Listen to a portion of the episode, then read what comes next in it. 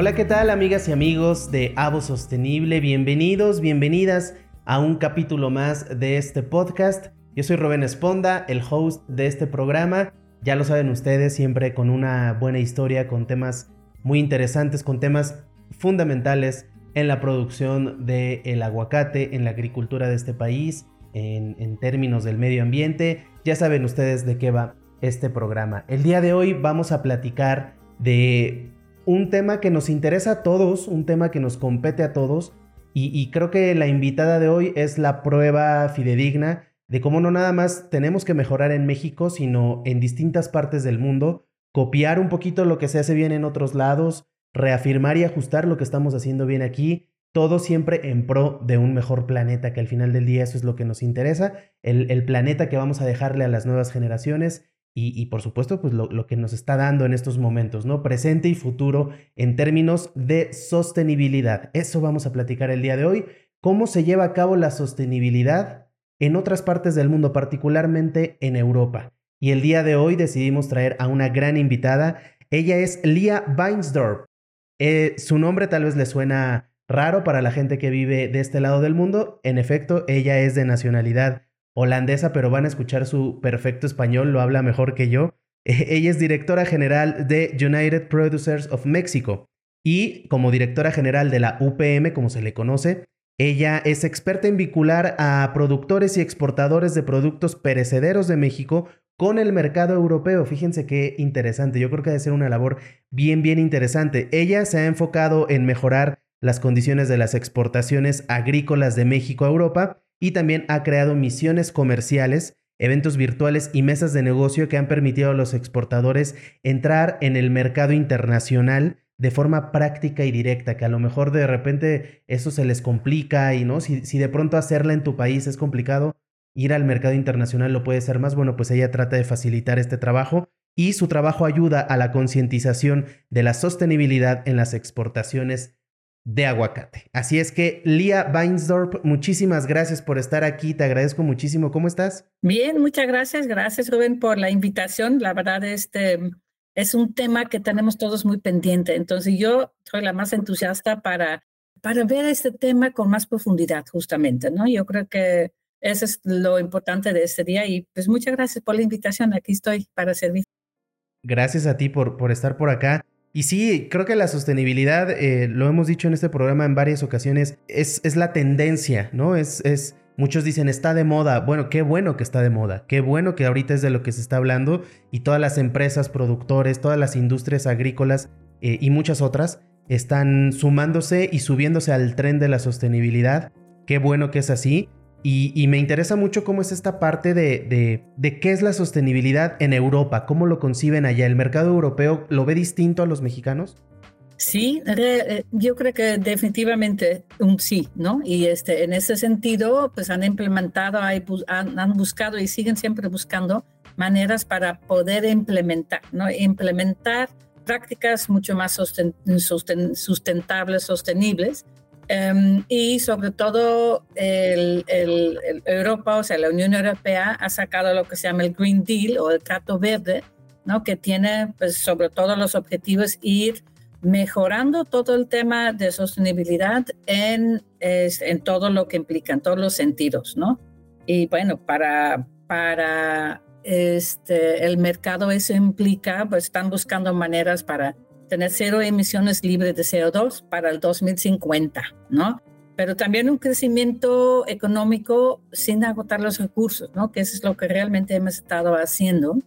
Y, y además, pues, poder nutrir a todas las personas y, sin dejar a nadie afuera, ¿no? Con un alimento saludable y nutritivo. Y hasta ahora, las certificaciones que exige el mercado de Europa han sido la manera, ¿no? Para que los productores o los proveedores y exportadores cumplan con esos estándares que hasta ahorita se han venido implementando de sostenibilidad en el mercado de Europa. ¿Y, y qué, si nos pudieras dar un par de ejemplos ya un poco más particulares, ¿no? Como de qué medidas o qué políticas específicas que te vengan a la mente se han implementado en Europa justo para fomentar estas prácticas sostenibles en el mercado, en los productores, ¿no? Dos ejemplos o uno que nos puedas regalar.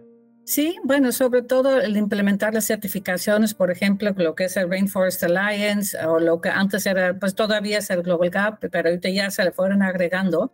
Um, eso es uno, y este, en donde se, se evita la deforestación, se evalúan los eh, usos de agua, que, o sea, los recursos de agua en las huertas que, que se necesita para producir producir aguacate y el otro es el límite de residuos de agroquímicos que se pueden usar. ¿no? Y este, ese yo creo que es un gran diferenciador que tiene el mercado de Europa em, en términos de sus requisitos. Eh, ¿Dirías tú que eh, sí vamos muy retrasados de este lado del planeta en términos de sostenibilidad? Eh, porque algo que siempre me llama la atención es que cuando platico con los invitados en este programa, todos coinciden en que no es tarde para hablar de sostenibilidad, que todavía estamos a tiempo. Pero también es cierto que a lo mejor de aquel lado ya están un poco más avanzados, ¿no? Por lo que me dices. Sí, o sea, en términos de las exigencias de lo que se necesita de parte del proveedor, ¿no? Entonces, en ese sentido, no, o sea, son, son cadenas, ¿no? E, este, la huerta, el exportador, el importador, y para que todos estemos ahora sí que en el mismo canal en términos de sostenibilidad, sí tenemos que dar pasos. Y en general, el mercado de producción, sobre todo en, asuntos agrícolas, reacciona ¿no? Al, a las exigencias del mercado. Si el mercado no lo pide, no lo implementa, no lo exige, ¿no? este, es, no hace. No se hace a lo mejor con el mismo rigor o hay muy pocos. ¿no? En ese sentido, yo creo que eso es más o menos donde estamos, ¿no? Donde podemos mejorar por el bien de todos, ¿no? Claro. Oye, eh, ahorita decías eh, los importadores.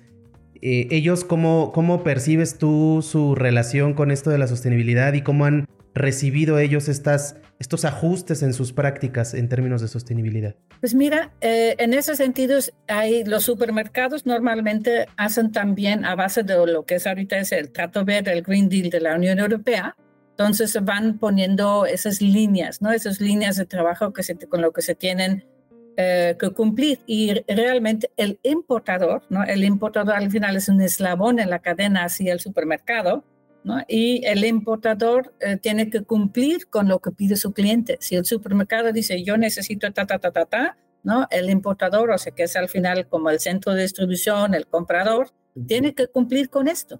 Y sí es importante que, como remarcar, ¿no? Hay diferentes mm, niveles en ese sentido. Si ves al norte de Europa, lo que es Alemania, Holanda y para arriba Escandinavia, ¿no? Tienen muchas más exigencias, pero en el sur, lo que es España, eh, lo que es el sur de Francia, lo que es Italia, Portugal, no tienen tantas exigencias todavía, ¿no? Todavía, aunque todos poco a poco se están yendo en la misma dirección. Unos un poco más rápido y un poco más eh, otros un poco pues, menos rápido, por decirlo así. Sí, la, idea es que al final del día todos vayan hacia el mismo lado, en el mismo sentido, a la misma velocidad, pero claramente puede tomar un poco de tiempo, ¿no? Es, lógico. Ahora de este lado, eh, ¿cómo, ¿cómo, percibes tú el tema de la competitividad entre las, las empresas y los productores que exportan? ¿Estas prácticas y exigencias en sostenibilidad ha generado más competitividad? Sí, yo le definitivamente sí, tanto en los países productores de los diferentes eh, orígenes, ¿no? que tenemos y este, pero incluso también en el sector aguacatero de México, ¿no? ¿Qué realmente impacta? Bueno, que las empresas que se certifican eh, con lo que está pidiendo el mercado, ¿no? En términos de sostenibilidad, por ejemplo, Rainforest Alliance o otros temas, Em, esas empresas tienen acceso a los mejores clientes, a programas, no, no tienen que estar esperando el mercado spot, que generalmente, digamos, es más riesgoso, o sea, tener un programa con o con un supermercado directo o con un importador te permite mucho tener mucho más estabilidad en tu exportación, en tus precios y todo lo que implica, ¿no? Entonces, pero bueno, en México, como el enfoque de exportación primeramente está en Estados Unidos, que no todavía, como que hay penas van con el tema de sostenibilidad, aunque unos van también más rápido, ¿no? Los requisitos son diferentes, ¿no? Entonces estamos como en esa transición, ¿no? Y preparación como de los siguientes pasos, ¿no? Entonces, sí, lo que se ven es que los exportadores que ya están muy presentes eh, en Europa se han estado preparando con esas acciones de sostenibilidad, con esas certificaciones, con cuidando sus, sus residuos, ¿no? Y este, en ese sentido, la competitividad lo va determinando cada vez más esa preparación. Y, me parece muy bien, como dices, yo creo que a lo mejor en el sector aguacatero en particular, pues como Estados Unidos es el principal destino y, y está bien, ¿no? Eh, a lo mejor se tiene un poquito en segundo plano la exportación a Europa. Eh, ojalá que pronto se logre nivelar y que estemos a la par, ¿no? Porque al final del día se beneficia todos, es un círculo de beneficio a la hora de, exportar. Eh, y justo te quería preguntar, de aquel lado, en Europa, ¿cómo perciben la, exportación de aguacate desde México? Bueno, a aquel lado la importación, pero cuando nosotros les mandamos aguacate, ¿qué, qué percepción tienen ellos? ¿Les gusta? Eh, ¿Están empujando para que haya más? ¿Cómo, cómo lo perciben allá? Son un par de temas, ¿no? Y este un par de temas, o sea, en general ya se reconoce entre los compradores, compradores no tanto en, en a nivel eh, consumidor, ¿no? Y ese, se reconoce que el aguacate de México es el que tiene mejor sabor, ¿no? Por su cremosidad, por su alto porcentaje de aceite de aguacate, ¿no? Y, este, y ahí, pues, hay importadores, pues, digamos, importantes que conocen la importancia de trabajar con el aguacate de México. ¿No? Lo que ha hecho falta es que el mercado también en general conoce más sobre las actividades de sostenibilidad que sí se hacen en México, porque nos consta, ¿no? Esto, todo lo que sí se hace. Y, por ejemplo, el aguacate de México crece principalmente con agua de, con agua de lluvia, ¿no? Y, este, y hay programas para prevenir la deforestación y muchas otras actividades, pero no los hemos comunicado. Yo creo que eso es uno de los temas importantes que tenemos como que transmitir poco a poco, que sí, que, es otra cosa, ¿no? Y este que sí se tiene, todos tenemos temas pendientes de sostenibilidad, pero sí se están haciendo bastante cosas en México que se necesitan comunicar. Claro. Y, el consumidor final eh, europeo en el día a día, ¿cómo percibe el aguacate? O sea, saben que viene de México, les gusta, como decías hace rato, se sabe que es el más rico. ¿Ellos lo saben? No, eso eh, realmente es esto y pues hemos como hablado mucho de eso, ¿no? Por ejemplo, lo que se ha hecho en, en, el, en Estados Unidos, ¿no? De la, campaña de abogados o México, ¿no? Y es, o sea, en Europa hace falta que se dé a conocer eso. Este, o sea, ¿por qué es el más rico? Yo ha sido, o sea, comunícalo, comunica lo que tiene más, porque el consumidor son como dos, dos vías, ¿no? Como si le preguntas a un, europeo, oye, ¿te gusta el aguacate? Este, te dicen sí, y sabes todas las propiedades y que son buenos para el cuerpo y esto y que tiene esto, y hasta te los nombran, ¿no? Y este, pero, o sea, realmente no saben más allá que el, el, el aguacate de México, eh, porque tiene ese mejor sabor, ¿no? Y este, o sea, en el consumidor. Entonces, y aparte, pues un poco de publicidad negativa, o dos pocos, que se ha hecho como que la imagen del aguacate en sí está como, como dividida. es una grasa mala, no, fíjate, no, más bien el tema, ah, por ahí había, eh, hubo pues una serie, ¿no? Que publicaron que el aguacate usaba mucho agua, pero ese es en, mm. otros, en otros orígenes, no es en México. En México crecen con agua de lluvia, ¿no? La, y, tienen los, eh, las ollas de membrana, ¿no? Lo que le dicen, que, que captan toda el agua de lluvias con millones de agua de la lluvia, con lo que se va con lo que se va regando en temporada de que no haya lluvia, ¿no? Entonces, pero igual, ¿no? Este, hay campañas constantes de, de, reforestación em, y tenemos un aguacate que realmente aporta una, a una alimentación excelente, ¿no? Entonces... Y, también ahí me parece importante señalar cosas, actividades y, muchas iniciativas que la APAM está implementando, ¿no? En términos de sustentabilidad, de sostenibilidad, eh, esto que dices de, términos de riego también. O sea, sí, sí, estoy de acuerdo contigo. Tal vez falta comunicarlo en otras partes del mundo, falta también iniciativa un poco del consumidor, tanto de aquí como de allá, por investigar más, ¿no? estamos muy acostumbrados solo a tomarlo del súper, del puesto de la esquina, donde sea, y ya nos lo comemos, pero no sabemos de dónde viene. Eh, sí, estoy de acuerdo. Creo que si hay más comunicación de lo que es, cómo se hace y cómo llega hasta allá, la gente va a empezar a cambiar un poco su, su concepto. Y digo, la PEAM es el claro ejemplo y la número uno en esos, en esos temas de no solo hacen el mejor aguacate, lo hacen de la mejor manera posible y, todo el tiempo están buscando mejorar. Sí, y además, o sea, el enfocar, por ejemplo, una campaña en Europa hace, hace falta, o sea, no nada más del mejor sabor, pero también de, de lo sostenible que es, ¿no? Y esto, o sea,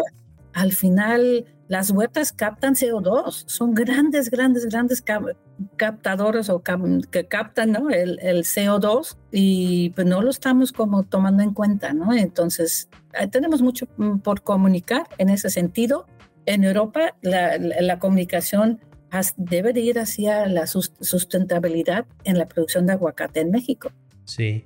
Oye, y ahorita decía, hablábamos de, cómo reciben allá eh, el aguacate. De este lado, los productores y los empacadores, ¿cómo han tomado estas iniciativas para mandar su producto hacia Europa? ¿Te has enfrentado a algún problema que de repente no quieran? Porque ya lo decíamos, ¿no? Están acostumbrados a mandar a Estados Unidos y de alguna manera eso se tiene ya muy manejado, ¿no? Pero hacia Europa cambian los requisitos de pronto y cómo ha sido la, la recepción de los productores mexicanos. Sí, en ese sentido tenemos un buen reto en realidad en términos de certificaciones, porque las certificaciones para Estados Unidos con USDA o USDA, como decimos por allá, ¿no? y este, es diferente a las exigencias que están teniendo en Europa. ¿no? Entonces ahí es, y al final las certificaciones le cuestan, le cuestan al productor, ¿no? y creo que ahí hace falta trabajar más de la mano el comprador eh, lo que sí se hacen, por ejemplo, en otros lados, ¿no? Y es el comprador y el productor o el exportador, ¿no? Yo creo que en ese sentido podemos ir acelerando los pasos, ¿no? Y este, para incluso tener más certificaciones sustentables, ¿no? Como la, la, certificación de Rainforest Alliance, que toma en cuenta, ¿no? Ese tema de la deforestación, el uso apropiado del agua, ¿no? Para la producción. Entonces, el, eh, lo que decíamos antes, ¿no? El, el, productor, el exportador es reactivo a las exigencias del cliente. Si les dicen, les quiero calibre tal, entonces, pues ok, se acortan con calibre tal. Y lo mismo en el tema de sustentabilidad. Sí. Lía, ¿qué medidas están tomando para garantizar que las exportaciones de aguacate, las que van hacia otras partes del mundo, sean amigables, sean responsables, sean sostenibles con el medio ambiente? Pues yo creo, lo que yo veo es que en general las asociaciones de México, ¿no? APIAM, este, las otras, APIAJAR, las otras asociaciones, ya tienen muchas actividades de sustentabilidad, ¿no? En las huertas, en los, em, eh, en los empacas, ¿no? Entonces, donde yo creo que se puede justamente acelerar los pasos es implementar em, los requisitos que se tienen, ¿no? Y darlos y comunicarlos, pero también, pues a lo mejor hasta tener como que algún al final el estímulo siempre es este, el precio a lo que se puede vender el aguacate, ¿no? Y, este, y entendemos esta parte, em, pero también, o sea, generar más conciencia con los productores, con los exportadores, yo creo que también eh, beneficiaría a los procesos, al acelerar los procesos. Y, hace ratito decías que el consumidor, eh, más bien el productor es reactivo a lo que pide el consumidor. ¿Qué le ha faltado al consumidor europeo o en qué situación se encuentra ahorita que nos decías, es que no saben. Los beneficios del aguacate mexicano. Eh, ellos, ¿de qué forma están influyendo en, en las exportaciones? Porque también si ellos exigieran certificaciones, lo que fuera, ¿no? Eh, entonces a lo mejor a los productores mexicanos les interesaría más mandar aguacate a Europa, ¿no? Sí, definitivamente sí. O sea, estamos viendo como, como ese, al final es un mercado grande, 30% del consumo eh, este, mundial es, es el mercado de Europa, ¿no? Entonces, y hay diferentes mercados, lo que decíamos ahí, el mercado del norte, el mercado del sur, y yo creo que, o sea, podemos, o sea, ir gradualmente a, a irnos preparando para tener más presencia en el mercado de Europa, ¿no? El consumidor no sabe, apenas están aprendiendo a comer aguacate, ¿no? Este, en ese sentido. Y, y, lo que ha ayudado mucho es que se hizo superfood, ¿no? Y este, y, pero en términos de sostenibilidad, sostenibilidad yo creo que em, la comunicación hacia el consumidor nos va a dar como esa distinción al aguacate de México, ¿no? Entonces, pues yo creo que es una tarea que tenemos entre todos. Claro. ¿Qué, me surge la duda de qué país de Europa es el que más consume aguacate mexicano? Em, creo que un país así como, no me acuerdo si es Suecia o Noruega, pero uno de los dos, ¿no? Y ese dices, ok, pues no sé si porque están más preocupados con el tema de salud y entonces por comen tanto este aguacate, Em, entonces, o sea, más o menos ahí todos se llevan a la par, ¿no? No hay esto, o sea, todavía vamos muy rezagados con el consumo de Estados Unidos, ¿no? Creo que en Europa es como 1.9 contra 3.4, algo así, ¿no? Y este, o sea, tenemos mucho terreno por ganar todavía, ¿no? Y este, pero es, al final es un, eh, es un, un, mundo que la, el 99% de Europa no comía aguacate hace 20 años o hace, o sea, eran muy poquitos que comían, ¿no? Y este, entonces, en ese sentido, pues hay un buen lugar de crecimiento. ¿no? Y, y me, me, parece muy curioso porque yo pensé que me ibas a decir España por la mera, tan solo lo del idioma, ¿no? La, la, relación estrecha que siempre ha habido entre México y España.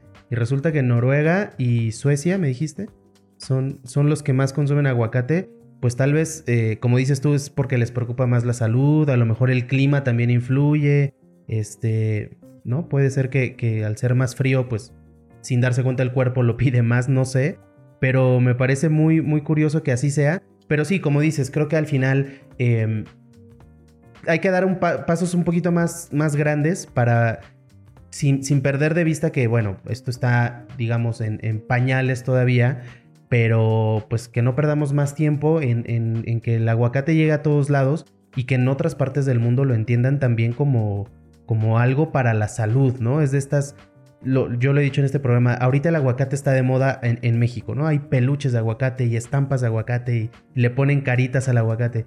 Qué bueno que está de moda, eso, eso está muy bien. Ahora metámonos a ver por qué está de moda y, qué beneficios tiene y que llegue también a Europa. Sí, me encanta esa pregunta. O sea, a mí yo también me he preguntado hace, ¿por qué es eh, que el mundo de repente se está conectando todo con lo que es el aguacate, ¿no? Este, en su consumo, en su concepto de bueno para la salud, ¿no? O sea, fueron como varios factores, obviamente, y, y las campañas de, o sea, ayudan mucho, de promoción ayudan mucho, ¿no? Entonces, em, yo creo que está como muy dispersa la, la promoción de aguacate en Europa, ¿no? Y, este, y las campañas, campañas al, respecto. A mí me encantaría ver este, una buena campaña con enfoque en la sustentabilidad, en el sabor, mejor sabor que tiene, por qué lo tiene. O sea, al consumidor en Europa sobre todo quiere estar informado, ¿no? Quiere tomar buenas decisiones acerca de su alimentación y todo, ¿no? Y además tener, tiene como, hay como sobre todo un grupo de consumidores, digamos, más jóvenes en general, Em, tienen que todavía es un grupo pues relativamente pequeño que buscan nada más si es orgánico, ¿no? Y este y ahorita hay todavía como la producción biodinámica, ¿no? Todavía es otro tema más eh, más amplio. Em, y pero, al final este el aguacate pues sí está está desarrollándose como como producto realmente importante ¿no? y lo vemos en la cantidad de empresas que, que lo compran, ¿no? Y, es, entonces, pues podemos sí, sí constatar que, que, el, que el consumidor lo, lo, quiere y hace falta que conozca más sobre el aguacate de México. Definitivamente sí. Eh, Lía, para ir cerrando ya esta plática, en, en tu perspectiva hacia el futuro, ¿Cómo, ¿Cómo, crees tú que va a evolucionar la industria en Europa en términos de sostenibilidad? ¿Cuál es la mira? ¿En qué tienen puesta la mira para que esto vaya mejorando? Sí, pues yo creo que lo que podemos esperar ¿no? es que pues cada año las exigencias serán, serán más en, ese enfoque de garantizar que se cumplan los objetivos de lo que es el Green Deal de, la Unión Europea o el Trato Verde. ¿no? Y, este, y eso también implica que la alimentación debe de ser más sana y que haya una reducción de agroquímicos en la producción. ¿no? Al mismo tiempo se debe, por ejemplo, cumplir con empaques, o sea, las, o sea el empacado, ¿no? y este, que sea pues, más sustentable. Nosotros estamos trabajando ahorita para tener unas cajas circulares donde no se usa cartón, se usa menos plástico, o sea, un, em, un empacado es circular y sostenible, ¿no? Entonces, esos son los tipos de acciones, yo creo que para donde está evolucionando, ¿no? Y los supermercados lo están investigando, buscando, proponiendo, ¿no? Entonces, tenemos que como que ir de la mano con, con lo que está pasando en el mercado, ¿no? Y este parece desarrollo e evolución. Y al final, un punto yo creo que es muy importante, el, el sector aguacatero a nivel mundial ha crecido mucho más de lo que hemos conocido hasta ahora. ¿no? O sea, ha crecido más la producción, ahora hay 30 plus países produciendo y el consumo no está ahorita teniendo el mismo crecimiento. Entonces, hay más competitividad, entonces vuelve también la sostenibilidad una bandera, ¿no? Este, para ser más competitivo a nivel real, ¿no? A nivel de implicación, hay que estar más preparados para esos mercados internacionales em, para que se tengan buenos, buenos este, resultados, ¿no? Y bueno, pues al final, como, como UPM, ¿no? este, siempre estamos, pues, estamos iniciando un programa para entrar directo en supermercados en Europa. ¿no? Entonces, eso exige también estar debidamente preparados, ¿no? Y este, tenemos ahorita un programa que se llama Mexican Fruit Hub, es como un centro de unas bodegas de logística en Europa para tener más control sobre las llegadas, ¿no? Y mayor beneficio económico también es lo que siempre buscamos, mejores resultados y para eso hay que estar pues, en la sostenibilidad, estar preparados. México tiene tanto por ganar, ¿no? Y mucho que ofrecer, ¿no? En calidad, sabor, ¿no? Y este, para los con, sus compradores y igual para los, para los consumidores. Tenemos mucha tarea entre todos. Claro, sí. Sí, yo creo que eh, poco a poquito se puede ir logrando, ¿no? Como dices, México eh, es, un gran país que tiene todos los climas, produce un, montón de cosas en el sector agrícola, eh, es número uno en muchos, en muchos sectores. Y, hablando específicamente del aguacate, bueno, pues también tiene, tiene una presencia importante a nivel mundial, qué bueno que es así.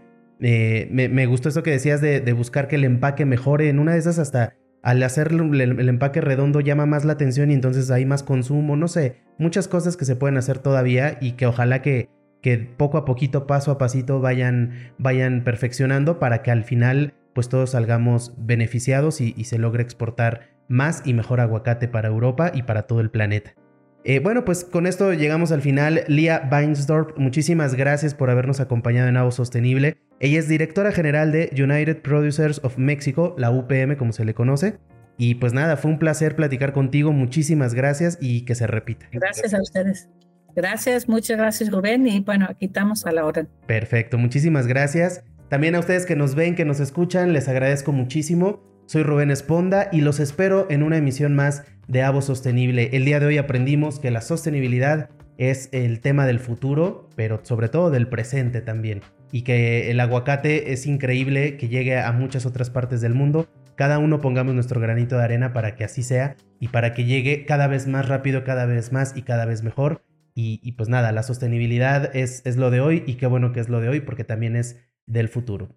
Les agradezco muchísimo y los invito a que estén presentes en una emisión más de Avo Sostenible, estén pendientes de las redes sociales y nos escuchamos y nos vemos muy pronto. Hasta la próxima.